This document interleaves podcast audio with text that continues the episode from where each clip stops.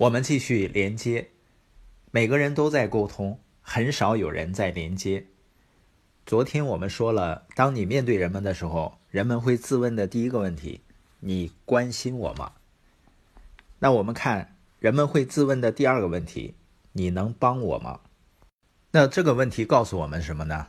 在我们和人们沟通的时候，要从人们的利益的角度去沟通，去出发。人们才会知道你是为他的利益而来的。汤姆·埃灵顿创建了一家独立的制药公司。当他谈到为何他的事业取得了巨大成功时，他说，在任何一个场合，他都会问别人这个问题：“我能帮你吗？”通过帮助别人，他也帮助了自己。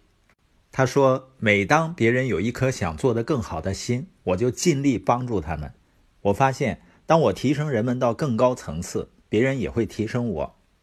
所以在销售行业有句老话：没有人想被销售，但人人都想得到帮助。那些能够和人们建立连接的成功人士，他知道人们总是在问这个问题：这个人能帮我吗？他们回答这个问题的方式之一就是专注于能提供给对方什么好处。魏斯曼在演讲圣经中写道。在沟通时，人们太专注于自己的产品或服务的特点，而忘记回答这个问题：“我能帮助你吗？”在魏斯曼看来，要专注于好处，而不是特点。他是这样写的：“特点是关于你自己、你的公司、你销售的产品或你推广的想法的事实或品质。另外，这个事实或品质为对方带来的帮助，这就是所谓的好处。想要说服别人。”只说自己产品的特点是远远不够的，每一个特点都要转化为好处。一个特点也许对于你的听众的兴趣或需要无关，至于好处就一定有关系了。尤其是现在，人们每天都被各种产品信息狂轰滥炸，他们通常对很多信息都是一带而过的。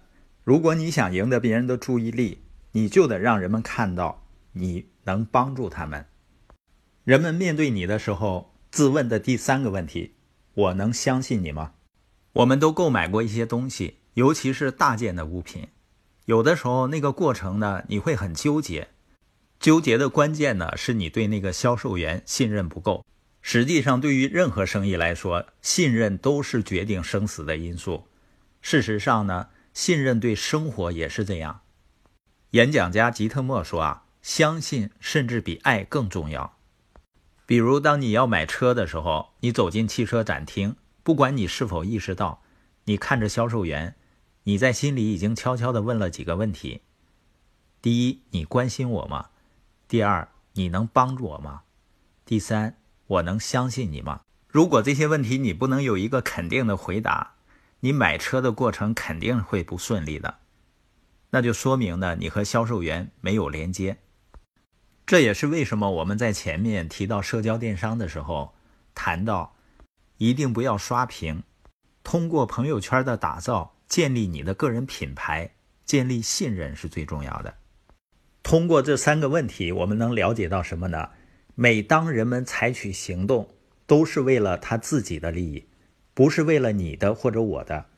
所以呢，我们必须配合他们的意图，从他们的角度看问题。